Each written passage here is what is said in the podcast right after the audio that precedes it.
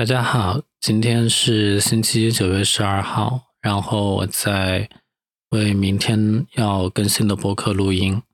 现在我的情况就是一个刚刚睡醒的状态，因为我这段时间或者说是尤其是这两天，真的睡眠状况非常的糟糕。那像我以前呢，基本上就是睡得很随性。我就是因为我现在也没有工作，我就是每天想什么时候睡就什么时候睡，所以往往导致我就是几乎在夜里两三点、三四点睡觉是常态。但是这两天情况不一样，就是我早上必须要起床核酸，然后这就给我一个我早上。有一个任务要去完成的一个状态，但是我的我并不想为这短短的几分钟的一个事情调整我的作息时间，但是我又必须要早上起来，所以我就是一个依旧晚睡，但是早上又要在特定的时间起来的这样一个状态，因此我睡眠质量非常的糟糕。我因为核酸时间这件事情。已经给物业提过很多次意见了，但目前看起来他们应该就是一次都没有采纳。那我提的是什么意见呢？就是成都市金牛区发布的全区核酸时间是早八点到下午一点钟。其实这个时间已经改过一次了，在几天之前甚至是早上八点半到下午一点半，但是从中秋节可能某一天开始就。再往前提了半个小时，其实这个你在任何时间都没问题，只要你这个时间一旦公布出来，那我作为一个参加检查的市民，我就会去遵守这个时间去执行。但是这个时间并不仅仅是单独给市民的，也是给组织者的，就是我们小区它每天发布的。核酸检查时间都跟区上面公布的时间不一样，它开始时间是一样的，但是结束时间往往就要提前那么一两个小时结束。比如说下午一点的核酸，十一点或者十点就结束了，我确实起不来，那我起不来我就做不了核酸，我做不了核酸，我的码就可能会变色，那这个就有可能会对我带来影响。那我不想对我自己的日常生活造成影响的话，我就必须要逼自己起来的更早。那我现在就就是不想起来那么早，然后我就想说，这个时间又不是仅仅是针对参加检查的人，那对于你们组织者一样的，也是要求要求你们足额按时的开放。每次物业在那个业主群里面公布。小区里面大概五六个核酸点位的时间的时候，没有一次有哪一个结束时间是跟区上面规定的一点钟结束的时间一致的，每次都要提前那么一个小时一一个小时半的样子。真的，我我现在我的态度就是我不会管你的那个结束时间，我就在下午一点之前我下楼去看，我看你哪个核酸点还开着，我就去那个核酸点做。但是如果我在区上面规定的时间下来看到你全部都收摊了、收完的话，那我就觉得你才是造成防疫的破口。因为现在我们的一个核酸检测的原则就是应检尽检，不漏一人。那这个不漏一人，除了我们作为市民要准时去参加检测以外，作为组织者，你足额按时开放也很重要的。就是漏检可能会有两种情况，一个就是市民自己不参加，这个就是市民的责任；那另外一个就是市民去在规定的时间去参检的时候，你核酸点关门了，而且还是提前关的，这个是谁的责任？肯定是你的责任啊！我真的，我这两天每次我大概就是在这时间结束前半个小时、一个小时下去，核酸点还没关，但是社区的人每次都要说。你下次来早一点。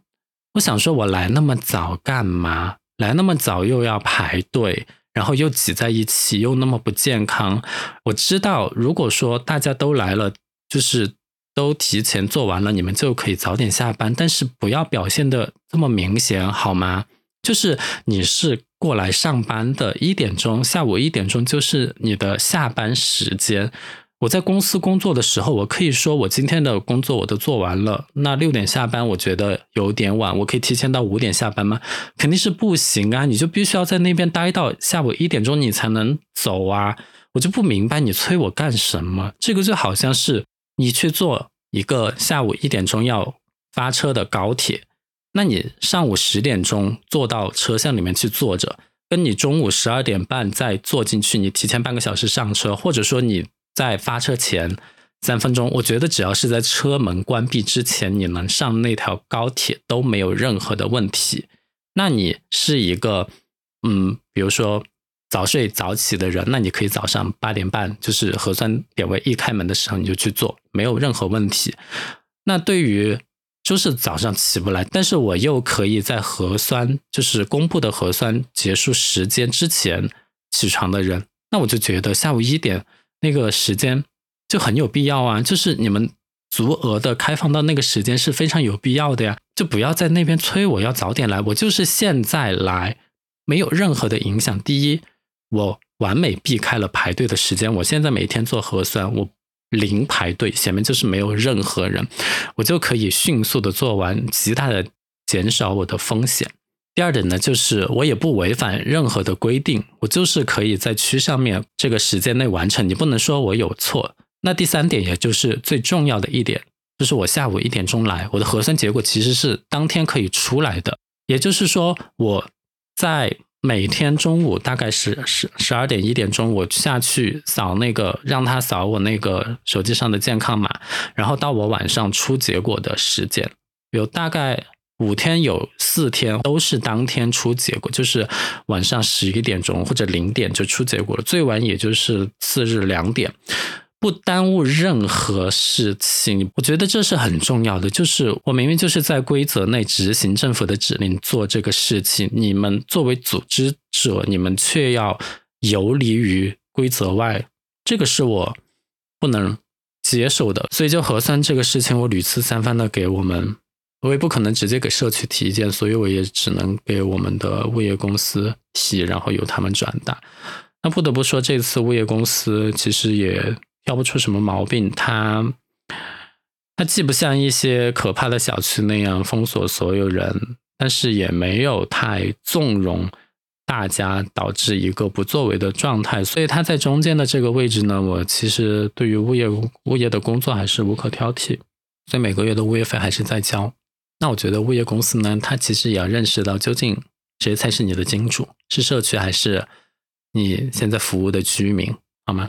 然后这个是这个星期的第一件事情，然后第二个就是我这一段时间关在家里，确实也对自己进行了无数的反思。我就觉得我真的是一个非常缺乏想象力的人。那我缺乏想象力的主要原因就是。我其实就是我的行事准则让我缺乏想象力。我的行事准则是什么呢？我觉得我是一个用物理或者说用科学，然后用法律来指导自己行为准则的人。包括我刚刚提到的核酸检查的那件事情，其实我都是希望任何的行为或者说你要做任何事情做决定，你的指导方针都是。有规则，有先前的一个，就是有一个事先公认的条例可以去执行的。你比如说，核酸的那个时间，就不是我们任何人想在什么时候做就在什么时候做。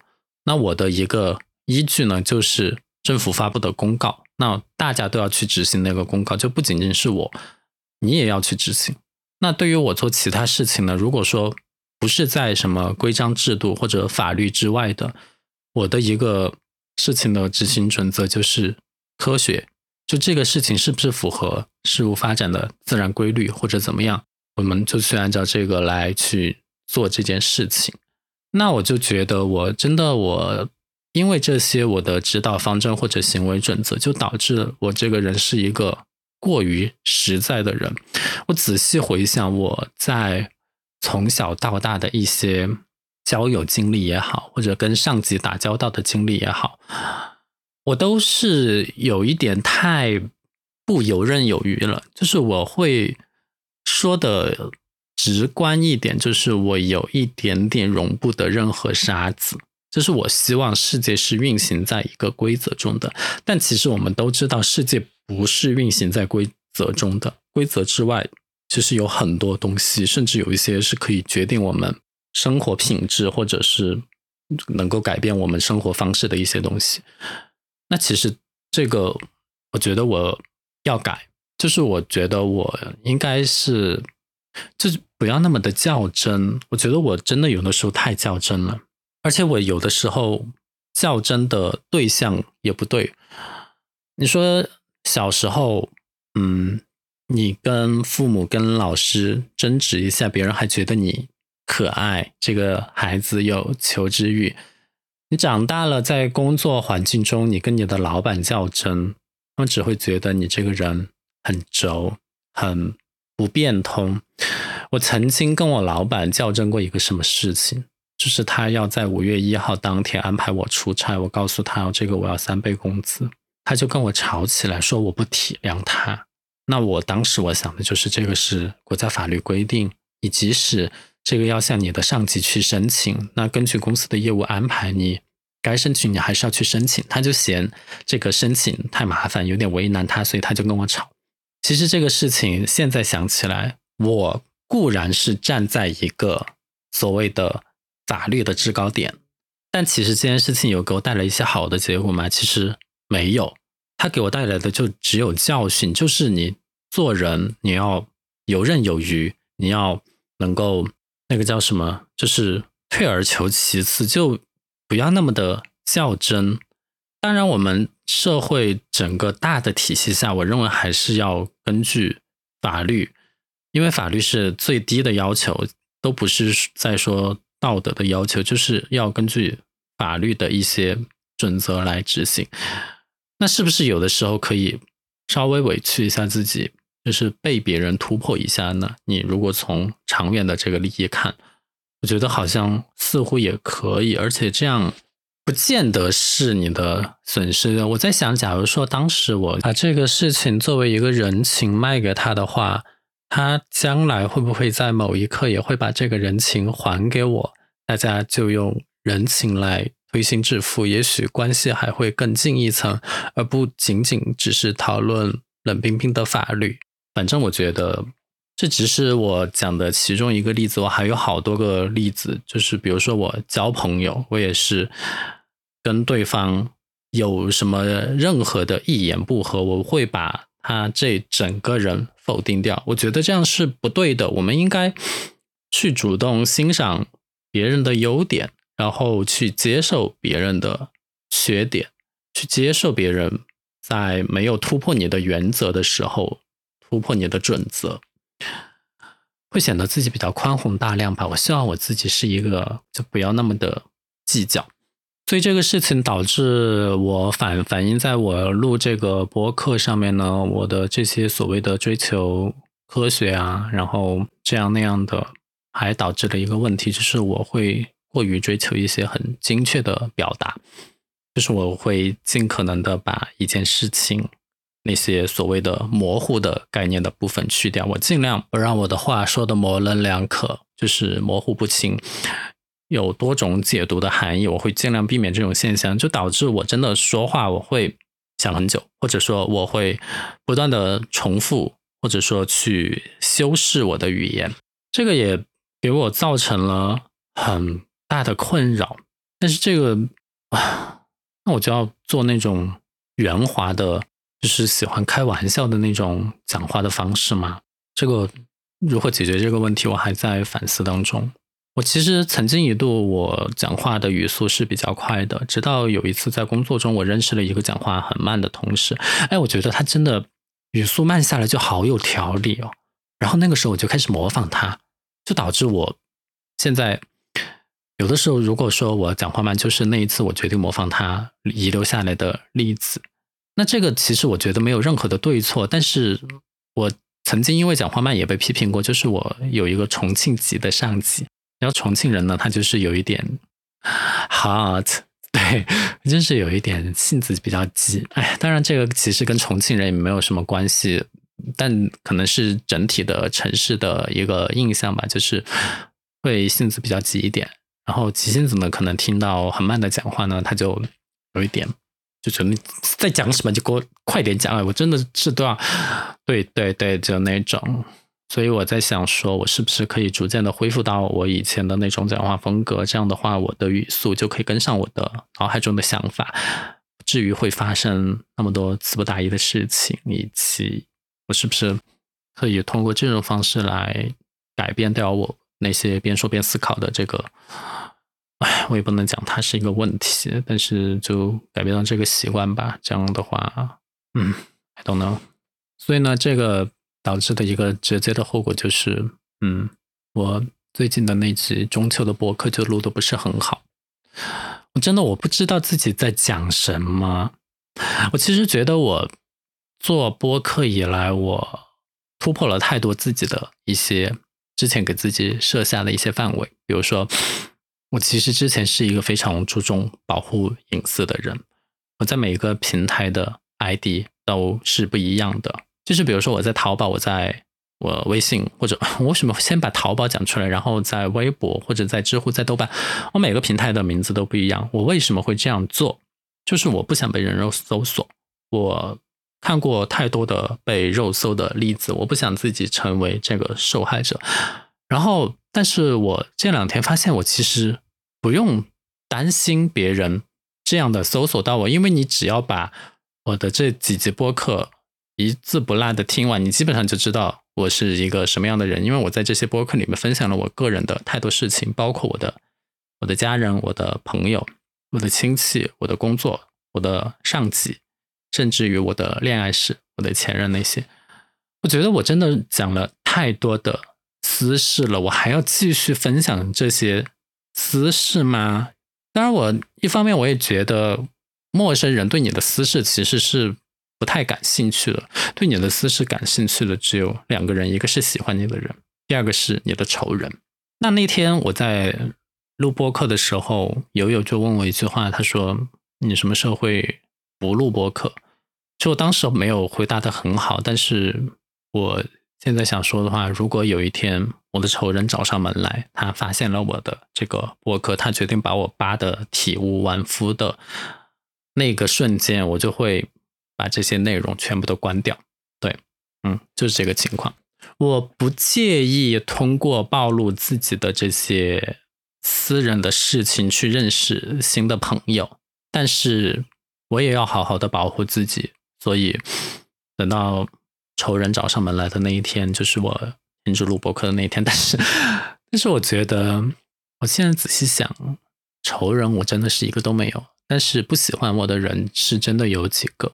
嗯，maybe 我隐姓埋名，那我隐姓埋名肯定也不是因为他们，但是假如说迟早有一天他们会无意之间发生这个的话，我觉得以他们的性格，可能也会大做文章，那个时候一定会给我造成一些伤害。然后就是对于陌生人的话，其实也非常感谢任何陌生的鼓励。我跟你讲，就是一旦开始。在公众领域发声，就势必会听到一些跟你不同的声音。我觉得我之前没有太做好准备的一个很大的原因，就是我对于负面的声音，就是其实也不能叫负面，就是跟你不一样的声音的容忍度没有现在这么高。我现在就觉得你的声音跟我不一样，哦，那也就仅此而已。我们其实没有非要谁要说服谁，再就发表不一样的声音，那就行了。啊！但是仇人就是来挖你黑料的。你看这两天的娱乐圈，你就知道了，真的不是因为仇人的原因吗？但反正 anyway，我觉得我还是要尽量的减少在播客中的私事的这样的一个表达。所以为什么我觉得我中秋的那一集播客录的不是很好？就是我又是在分享自己的私事了。我觉得真的 nobody 对你的私事关心，别人关心的是你对一个事情的看法是不是给能给。大家带来一些启发的意义，所以我就觉得，嗯，真的，别人的那个、那个、那个选题做的多好啊！我看最近的那些选题，有什么开一个杂货铺怎么开，然后怎么做奶茶，或者说苹果的新手机，这样分析它的一个什么科技趋势什么的。我在干嘛？我就在天天就在像记流水账或者说写日记一样，把我这些个人的经历写下来，完全没有任何对其他人有任何的帮助，就是我自己在这边自己在这边碎碎念。我不觉得我播客含金量有多高，但是我还是会继续做下去，因为我觉得这个窗口对于我的一个个人表达来说还是挺重要的。其实现在那个成都也解封了一一些区域了嘛，但是我现在在的金牛区，嗯，并没有，就是并没有。但是作为一个低风险的小区呢，我还是有出门的权利。呃，首先可以给大家汇报的是，我像我这种没有风控的低风险小区的话，其实物资方面是不用太担心的。除了网上可以买菜之外，还可以出小区去实体店购物。我其实之前有一天我就去实体店去了一趟。我为什么去呢？是因为我在网上就是买不到菜，这个菜就是狭义的菜，就是叶菜。因为我做 homemade hop，为什么说英语？其实我在家里做火锅的话，我就喜欢烫一些什么莴笋尖啊，然后空心菜啊。就是这种带叶子的菜就叫做叶菜，你知不知道整个这个这个静态管理期间，叶菜有多么的稀缺？就是它会很快就没了，它就它就没了，它仿佛从来没有出现过。就别人的什么肉啊、蛋啊、奶啊这些应有尽有，菜就是没了。它上面就永远就是灰色的，上面写的一个什么即将到货或者怎么样，那我就不信这个邪，我就想说我要去线下店看一下，是不是线下店会很好，因为他也写了，就是它没了，或者说它配送不了的原因是运力不足。那我本人我就是一个运力，那我就去那个超市里面看一下。就那天我就去了离我家最近的那个河马，不得不说，就是出门呢，真的是有一种。出狱的感觉，就是骑上一辆共享单车，然后微风吹在你的脸上，然后车那个街上又没有什么人，就很有一种过节的气氛，就是过春节的气氛。因为春节期间的成都就是这样的，就是街上没有什么人。啊，我那个科学的精确表达的习惯又来了，仅限于非成都市中心的区域。因为春节的成都市中心，包括春熙路什么之类的商场周围人满为患。好，anyway，anyway，就是我在街上没有什么人，但是有什么呢？出租车、公交车。我在想，那个公交车开来干嘛？上面就有一辆公交车从我旁边开过去，然后上面加司机，总共三个人。而且公交车的那个频次好像现在也就是。跟地铁一样吗？也是十分钟一班吗？I don't know。But 就是街上真的是有公交车在开，但是街上最多的还是外送小哥的那个电瓶车，就他们就开的更快了，他们开的比以前更快了，因为现在街上没有那个四轮机动车，就是小汽车，就是有也是所谓的有什么通行证之类的那种特权，对。他们就开的更快了，因为他们就没有竞争者，他们 maybe 也闯更多红灯呢。I don't know，我不能这样说，但是就是，yeah，you know。然后去河马，呃，从我家骑车过去大概也就十分钟的样子，就很近啊。其实也没有那么近，但是我觉得是近的。就我在那边停好车，然后我进去，他首先是。他要求看我的储物证，就是社区发的一个呃三十二 K 的三十二 K 三十二开的一个纸条，其实就是 A 四纸打印出来，然后裁成两半，其中的一半，然后给他看一下。他其实也没有仔细看，他就是扫了一眼，然后看我的核酸阴性报告和那个啥，扫那个场所嘛，然后就让我进去了。然后我进到河马里面，首先迎面而来的就是海鲜区。我那个时候我真的 truly wish 自己可以吃海鲜。我是一个不吃水产的人，就是我不吃水产的原因不是我不喜欢它的鲜美的肉质，而是因为我不喜欢水产的那个腥味。就如果把那个腥味处理掉的话，我还是会吃的。就 like 烤酱、汉鱼之类的烤鱼。我觉得没有什么问题啊，就很好吃啊。我也喜欢吃虾，喜欢吃蟹啊之类的。但是有的太奇怪的海鲜，什么圣子啊、生蚝，这我就觉得有点奇怪。海鲜什么肉真的是不愁，然后其他商品也都挺琳琅满目的，要买什么都买得到。但是蔬菜那边就还是没有，所以我就是来盒马，我就是逛了一个寂寞。我就是想买一些蔬菜叶菜，但是就是 nothing。过去之后，蔬菜区就剩的最多的就是毛豆。毛豆呢，就是在成都可能就是喝夜啤酒、吃小龙虾的一个配菜吧。但反正就那天就挺失望的，而且我即使可以出门，我也只能出两个小时，所以那天我就大概十点十分出的门，十一点二十我就回去了。我是坐地铁回去的，就是我也是想体验一下这个城市特殊状态下面的一个。感受吧，然后我就是还换成了地铁。就是为什么我出门的时候不坐地铁，就是因为地铁我去河马要换乘，但是回来的时候我也不赶时间，我就想说，啊，那去体验一下地铁吧，然后就去坐了啊地铁。然后在那个之前人满为患的换乘站里面，现在就是工作人员比乘客多，这样。然后地铁来的很慢，但是我不得不说，我家附近的这个二号线呢，人气就是还挺高的，上面基本上每个座位都坐了三四个人。你不要说，因为现在虽然是静态管理期间，成都地铁每天的客流人数还是二三十万呢。嗯，然后这几天的总体感受还是忧愁，就是心里嗯觉得放不开。啊，我觉得可能是我头发长得太长的缘故了，因为我我真的是没有现代年轻人的比较凸显的两大烦恼，就是减肥和秃顶。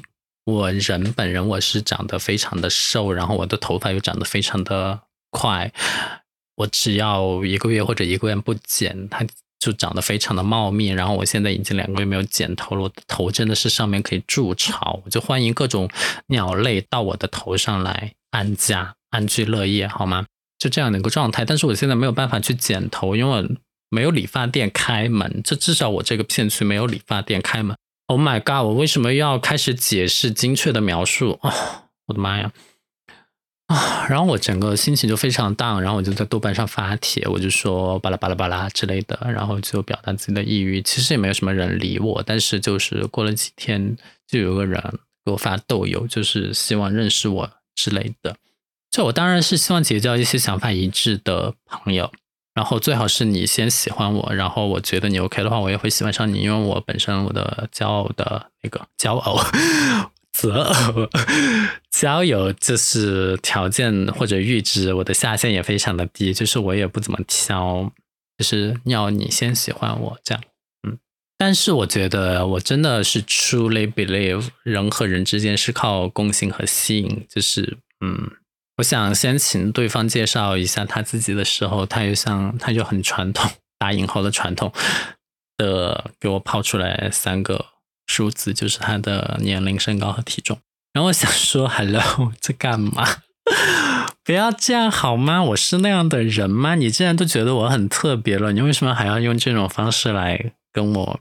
接触呢，然后我就兴趣聊聊，然后对方也想加我的微信呢，说啊，OK，那就加吧。但是我不保证加了微信之后会变得有多么的 step forward，就是加嘛，加了之后其实也没有怎么样。然后我昨天在想这件事情的时候，我在想他发过来那三个数字，我其实只看到了年龄，另外两个我真的是直接从内心屏蔽，我就死，我我我心里我在使劲的想，我说。他的身高和体重分别是多少呢？我真的是没有太注意。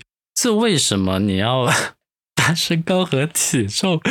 这个也很好笑。你如果是想真诚的交朋友，我觉得你发一张照片会更好。就是他为什么给我发发豆油，也是因为他看了我的照片之后，觉得啊，可能嗯，无论从从说话还是照片都比较符合他的胃口，他来找我。但是他却没有像我这样，嗯。暴露一样暴露他自己，所以我当然是没有产生什么兴趣，而且我又看到他年龄又小我那么多，小我六岁，所以嗯，我不是说小年龄有什么不好，但是我觉得会有一些，这是我 更喜欢年龄大的。啊，我这样说，嗯，呀呀，就希望，但也不要大太多，大个一两岁或者同龄就差不多了，这样至少大家的共同的生长环境是一样的。但是如果你啊小呢，也也没有无所谓的，就是至少你皮肤好嘛，对吧？OK。那说回来啊，时间也差不多了，所以这个星期过得大概也就是这样吧。然后今天确实没有做什么事情，就除了睡觉，就还是睡觉。因为本来早上就没睡够，去做了核酸，回来洗了个澡，感觉看书、看剧、打游戏都没有那个体力，所以就还是睡觉。睡起来，哇塞，都要快下午六点了。所以就希望大家过得很好吧，希望大家都很有钱。我现在就是很羡慕那些抢到 iPhone 十四首发的人。我觉得你在现在这个经济条件下还愿意花钱去买一个接近一万块的手机，那你一定是一个有工作加单身的人，就不然谁会这样做呢？所以我也想变成一个有钱并且单身的人，或者说没结婚吧。就至少也没有小孩，对吧？那这个星期还有一个比较算是比较大的新闻吧，就是三亚终于解封了，至少是阶段性的解封。如果说三亚解封了，那我下个星期或者下下个星期，我应该可以去到真正的三亚，就是魁违一个半月之后，终于去三亚了。那我应该会很想要很认真的开启自己的新生活。对于离开成都这件事情，还是有一点，嗯，但是既然决定都已经做了，所以，嗯，我好像什么都说了，但是却什么都没说。大家解封，快解封吧，大家都解封吧，解封了就，嗯，恢复正常的生产生活，还挺怀念一九年那个时间的，嗯，所以就祝大家都能买到自己想要的手机，然后成为一个有钱人吧。下个星期再见，拜拜。